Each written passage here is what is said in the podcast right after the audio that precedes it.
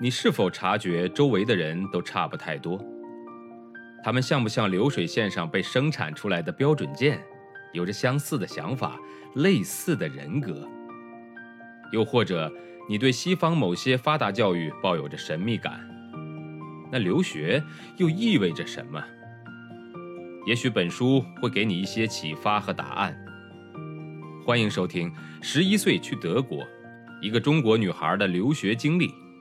作者夏千若，演播生意人陛下。这次之后，弗里德里希女士安排了一个关于上海名人的专题报道，这让我心中多少有些激动。会是谁呢？弗里德里希女士对上海名人并无概念，她只能把确定采访对象和联系工作交给影。助手影是通过上海外事办公室的批准，才能为德国媒体工作的。影在这儿工作也几年了，业务也算轻车熟路，但我也能明显感觉到，影为德国记者工作也承受着很大的压力。那天，影非常兴奋地告诉我，他联系到了孙道林老人。而且他老人家也同意了接受德国电台的采访，还很热情地请我们去他家采访，因为他已经是八十多岁高龄的老人了，出来不太方便。听到了这个好消息之后，我天天期盼着能早日见到他。为了更好的了解孙道林老人的一生，也为了准备几个想问他的问题，我在网上查了很多关于他的资料。孙道林。毕业于燕京大学，抗日战争期间做过职业话剧演员。抗战胜利以后步入影坛，先后出演过《大团圆》《雷雨》《乌鸦与麻雀》等多部著名的影片。一九四九年成为中国著名的电影演员，主演过《渡江侦察记》《家》《不夜城》《永不消逝的电波》《革命家庭》《早春二月》等影片。他还是一个著名的电影配音演员，为《王子复仇记》《基督山恩仇记》《白痴》等二十多部外国影片配过音。可以说，我的爸爸妈妈就是看孙道林等著名演员演的电影长大的，而且大部分是革命题材的电影。看电影是他们少年时代最好的艺术享受。直到现在，他们还时不时冒出几句那个年代的电影的经典台词。孙道林的电影我只看过一部，那就是《家》。到了德国以后，爸爸怕我忘记中文，常常带我去海德堡大学汉学系图书馆借中文书。那时的我还从来没有接触过图书馆，却在德国的环境中看到了十分丰富的中文书籍。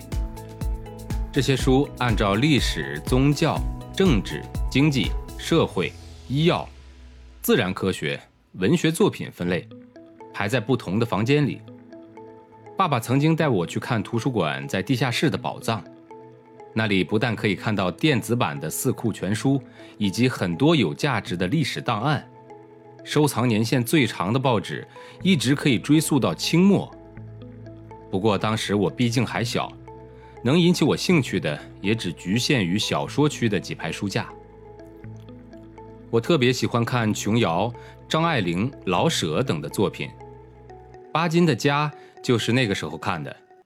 除了书之外，爸爸也会偶尔从图书馆借一些中国的片子回来，我们也一起看了电影《家》的录像带。